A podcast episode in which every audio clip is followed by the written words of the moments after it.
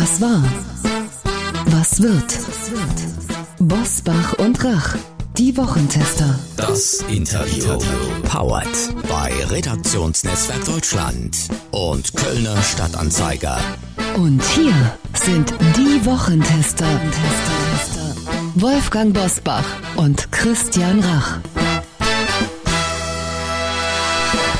Hallo und herzlich willkommen, Christian Rach hier aus Hamburg. Ein herzliches Hallo auch von Wolfgang Bosbach aus Bergisch Gladbach. Sie hören heute eine Interviewfolge der Wochentester mit der leitenden Impfärztin Dr. Ann Nguyen. Welchen Impfstoff sie empfiehlt und wie gut uns die Corona-Impfung vor der vierten Welle schützt, das erfahren Sie jetzt. Heute zu Gast bei den Wochentestern Dr. Ann Guyen, die leitende Oberärztin und Chefin des Impfzentrums Mönchengladbach, klärt auf, welche Covid-Impfung wir für den Reisesommer brauchen und was sie vom Einmalpeaks hält.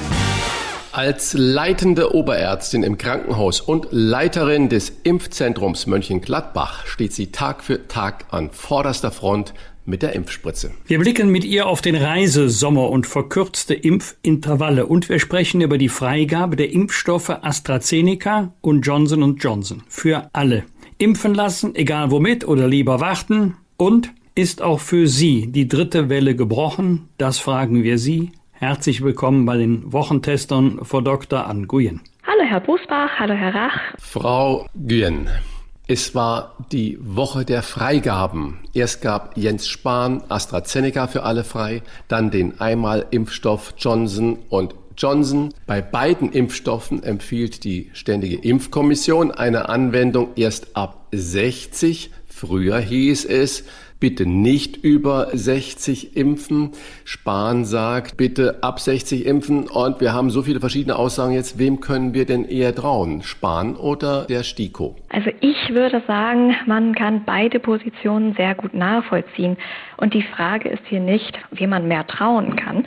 Ähm, die STIKO als ständige Impfkommission spricht Empfehlungen aus für Impfungen. Und zwar auf der Basis von wissenschaftlichen Erkenntnissen. Das heißt, wir unterliegen hier einem ständigen ständigen Anpassungsprozess. Denn gerade bei den Covid-Impfstoffen ist der Erfahrungszeitraum ja noch recht kurz zu Wirkung und auch zu Nebenwirkungen. Und ähm, betrachten wir hier dann einmal die in den Medien äh, vielfach diskutierte erhöhte Thrombosegefahr nach der AstraZeneca-Impfung, so wurden bisher 59 Fälle von Sinus- und Hirnvenenthrombosen in Deutschland beobachtet ähm, nach der Impfung mit AstraZeneca bei mehr als 4,2 Millionen verabreichten Erstimpfdosen. Und 90 Prozent davon, von den Betroffenen, waren jünger als 60. Also ist es hier naheliegend, dass die STIKO für den Impfstoff von AstraZeneca keine uneingeschränkte Empfehlung mehr über alle Altersgruppen aussprechen kann. Und äh, bei der Freigabe des Impfstoffs durch unseren Gesundheitsminister Jens Spahn spielt vor allen Dingen die Fortführung in der Pandemiebekämpfung die entscheidende Rolle. Wir haben nämlich auf der einen Seite Impfberechtigte, die nun Vorbehalte äußern gegenüber dem Impfstoff von AstraZeneca und sich nicht impfen lassen möchten. Und auf der anderen Seite aber durchaus Impfwillige, die aber noch nicht impfberechtigt sind. Und hier finde ich die Entscheidung absolut richtig und legitim, den Impfstoff freizugeben und die Entscheidung einem jeden Einzelnen zu überlassen, ob er sich mit dem Impfstoff impfen lassen möchte oder nicht. AstraZeneca hatte bislang neben vielen Negativschlagzeilen auch mit dem Abstand, also Erstimpfung zur Zweitimpfung von bis zu zwölf Wochen zu kämpfen. Das sind bis zu sechs Wochen länger als bei BioNTech. Jetzt soll die Zweitimpfung auch schon äh, nach vier Wochen möglich sein. Welche Risiken sehen Sie oder sehen Sie keine Risiken, nur Chancen? Also im Grunde ist es so, man weiß, ähm, dass ein signifikant besserer Impfschutz im längeren Intervall von zwölf Wochen erreicht werden kann. Man weiß mittlerweile aber auch, dass die erste verabreichte Dosis bereits eine Effektivität von 76 Prozent in der Verhinderung symptomatischer Verläufe hat und noch mehr Effektivität in der Verhinderung schwerer Verläufe.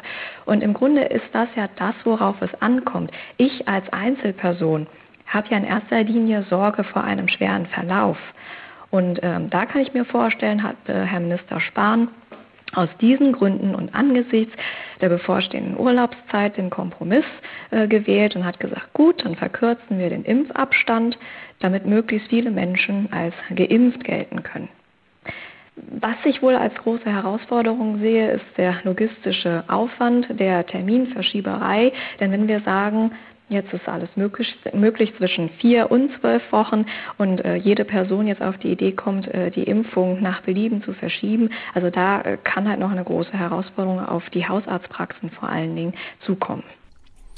Im Juni erwartet die EU die letzte Lieferung von AstraZeneca, weil sie den Vertrag mit dem britisch-schwedischen Hersteller gekündigt hat, also nicht verlängert. Es gibt Hausärzte, die Impfungen mit AstraZeneca sogar bei eBay versteigern. Und wenn ich jetzt an mich denke, ich bin ganz regulär aufgefordert worden, zur Impfung zu kommen, habe die erste Impfung bekommen. Die zweite Impfung ist Mitte Juli angedacht. Gibt es denn dann überhaupt noch Impfstoff von AstraZeneca?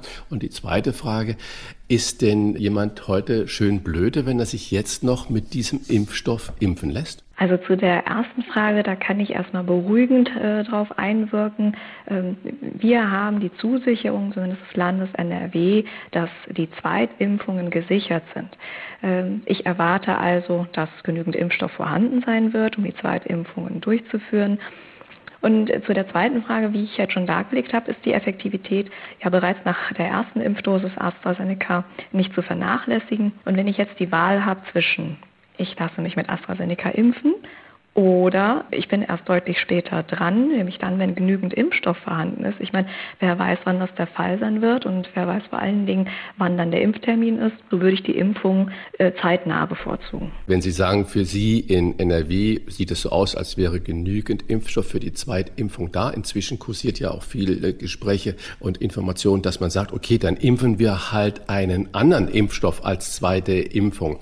Gibt es darüber denn schon Erfahrungen und wie wirken die denn miteinander oder gegeneinander? Langzeitstudien fehlen und zwar in Gänze. Das heißt, wir haben da keine Daten vorliegen, ähm, aber letztendlich ähm, rufen beide Impfstoffe ja einen sehr ähnlichen Abwehrmechanismus im Körper hervor. Das heißt, ähm, äh, AstraZeneca äh, über einen Vektor letztendlich und mRNA, aber beide letztendlich ähm, bringen ja die das Oberflächen Antigen hat das Virus in den Körper, beziehungsweise im Körper wird halt eine, äh, eine Antikörperproduktion dagegen ähm, gestartet. Und ich gehe davon aus, dass wirklich beide Stoffe synergistisch wirken und sich ergänzen. Auch wenn das Impftempo enorm anzieht, zum Start in die Feriensaison werden wir noch keine Herdenimmunität erreichen. Wie bewerten Sie vor diesem Hintergrund die große Urlaubssehnsucht von uns Deutschen? Äh, viele wollen ja diese Sehnsucht schon zu Pfingsten stillen. Also ich kann das sehr gut nachvollziehen. Ähm, auch mir ist der äh, gefühlt ewig verlängerte Lockdown natürlich halt ordentlich aufs Gemüt geschlagen äh, der letzten Monate. Und dennoch befinden wir uns noch in einer sehr sensiblen Phase der Pandemie. Das heißt, einige sind geimpft, noch längst nicht genug sind geimpft. Ich fürchte, wir müssen noch ein paar Monate uns weiter diszipliniert an die AHA-Regeln halten und auch Testungen werden uns noch eine ganze Weile begleiten müssen. Die dritte Welle scheint gebrochen, stellen Kanzlerin und unser Gesundheitsminister Jens Spahn fest. Stellen Sie das in der Praxis, in der ersten Linie im Krankenhaus oder im Impfzentrum auch fest? Da muss ich sagen, erfreulicherweise ja. Ja, ich, ich arbeite selbst in der internistischen Klinik. Wir behandeln Covid-Patienten hier, auch auf der Intensivstation. Und ich kann sagen, die Zahlen der Neuaufnahmen geht deutlich zurück.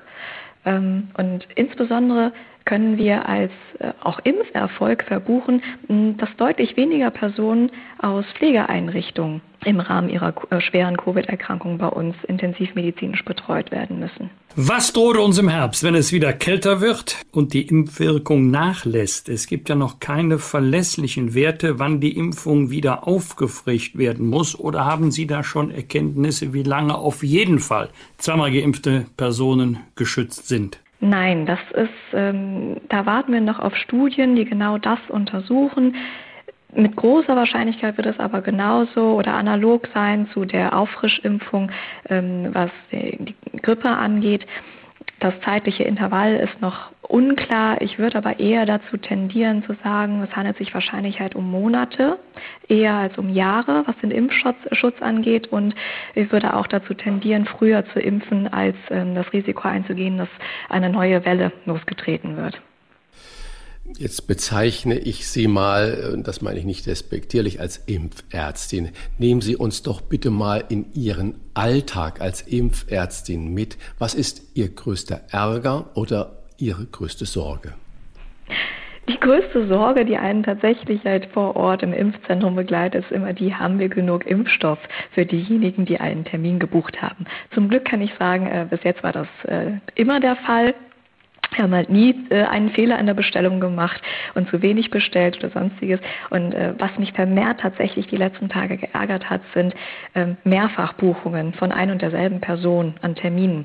Ähm, es ist vor kurzem oder seit kurzem möglich, ähm, dass man sich im Impfzentrum seiner Wahl impfen lässt. Und es gibt auch tatsächlich Personen unter uns, äh, die dann in mehreren Impfzentren sich einen Termin buchen, um dann den besten Termin äh, herauszufiltern und die anderen leider nicht absagt. Das heißt, wir haben Impfstoffdosen reserviert dann für diese Personen, die dann letztendlich nicht erscheinen. Das ärgert mich sehr und das ist in meinen Augen ein absolutes No-Go. Wenn Sie jetzt nach 15, 16 Monaten Erfahrung mit der Pandemie eine Bewertung abgeben müssten, an welcher Stelle würden Sie der Politik sagen, also das hättet ihr anders oder besser machen können, auch besser machen müssen? Ähm, Im Hinblick allgemein auf die Pandemie hätte ich mir gewünscht, dass man deutlich früher und auch etwas kreativer Konzepte erarbeitet, wie verantwortungsvoll eine Öffnung wieder stattfinden kann, dass mehr Untersuchungen veranlasst worden wären, um genau herauszufinden, wo sind denn die Horte der Ansteckung, wo finden die denn am häufigsten statt, welche Bereiche sind denn eher unbedenklich, ist es wirklich so gefährlich, Hotels öffnen zu lassen. Hm, da hätte ich mir halt etwas mehr äh, gewünscht, äh, dass Konzepte erarbeitet werden und vorgelegt ich habe das Gefühl gehabt, dass wirklich äh, Inzidenzen gehen hoch und wir schließen halt alles pauschal, Inzidenzen gehen runter und dann wird halt wieder geöffnet. Ähm, das war mir tatsächlich halt ein bisschen zu wenig, was da kam. Und äh, die Impfpolitik selbst habe ich halt wirklich als sehr schleppend, überbürokratisiert und undurchsichtig empfunden. Denn jedes Land hat seine eigenen Regelungen gehabt. Jede Woche gab es für uns in NRW einen neuen Erlass und das seit Dezember.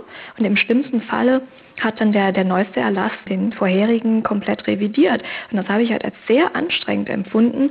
Und ein etwas einheitlicheres Vorgehen wäre hier mit Sicherheit nicht schlecht gewesen. Und äh, die, die Kommunikation, also der Kommunikationsfluss, den habe ich halt oft auch als mangelhaft empfunden.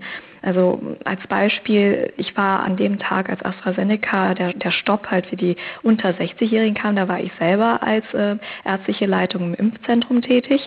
Und ich habe sehr spät erst davon erfahren. Das heißt, ich habe als erstes eigentlich, also offiziell, ich habe als erstes eigentlich über die Medien darüber erfahren. Und, und viele Impflinge kamen dann und sagten, ja, wir haben jetzt hier ähm, quasi Nachrichten äh, gesehen und eigentlich ist das doch gar nicht mehr erlaubt. Und ich habe erst 45 Minuten später wirklich die offizielle Order bekommen, bekommen, diesen Impfstoff nicht mehr zu verimpfen. Gut, das war jetzt eine ganze Menge, wo Sie sagen, das könnte wirklich äh, besser laufen. Aber deswegen natürlich gleich die Frage, wo würden Sie sagen, sind wir in Deutschland denn eigentlich besser gewesen oder sind immer noch besser als unser Ruf?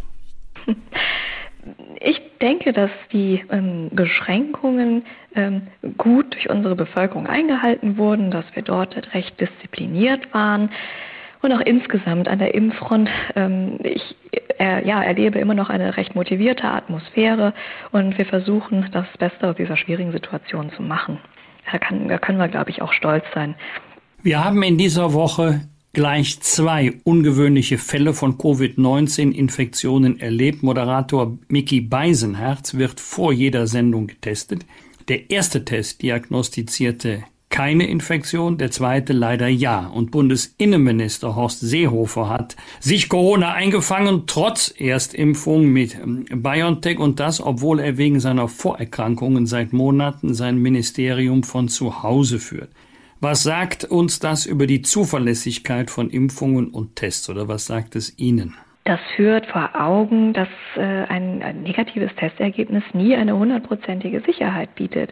Ähm, ich kann Ihnen aber auch aus Erfahrung sagen, auch hier aus der Klinik, dass sich die Situation ähm, innerhalb eines Tages verändern kann. Wir haben durchaus Patienten beobachtet, die am Morgen gar keine Symptome hatten und negativ getestet wurden beim Hausarzt und am Abend schon mit Halsschmerzen bei uns positiv getestet wurden. Und gerade das ist es ja, also diese Dynamik, die die Erkrankung so tückisch macht. Was die Impfungen angeht, so zeigt sich am Beispiel von Herrn Seehofer, dass es wichtig ist, eine Impfserie hier mit BioNTech auch abzuschließen. Die Wahrscheinlichkeit, muss ich sagen, ist erfreulicherweise hoch, dass er auch jetzt schon vor einem schweren Verlauf geschützt ist, also auch schon nach der ersten Impfung, aber nun mal noch nicht vollumfänglich vor einer Infektion. Eine persönliche Einschätzung, wenn Sie auf das Impftempo und die Praxis bei Ihnen in Mönchengladbach schauen und ich mal sage, Mönchengladbach ist eigentlich nur ein Ausschnitt aus Deutschland.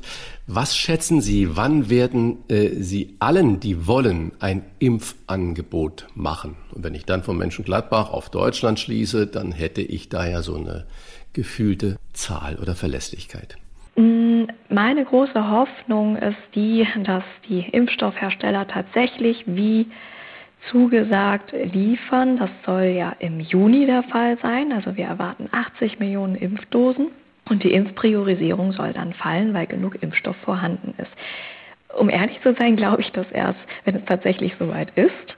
Ähm, da bin ich also noch ein bisschen skeptisch und äh, das bedeutet ja dann immer noch nicht, dass ähm, alle Personen geimpft werden können. Das heißt, äh, dann müssen diese 80 Millionen Impfdosen auch erstmal verimpft werden und wir sind mit Sicherheit noch bis September, wenn nicht gar länger, damit beschäftigt, diese Mengen dann zu verimpfen. Vielen Dank für diese klare Einordnung, für Ihre Expertise, für den Einblick in Ihren Alltag am Impfzentrum Mönchengladbach und im äh, Bethesda Krankenhaus der Johanniter.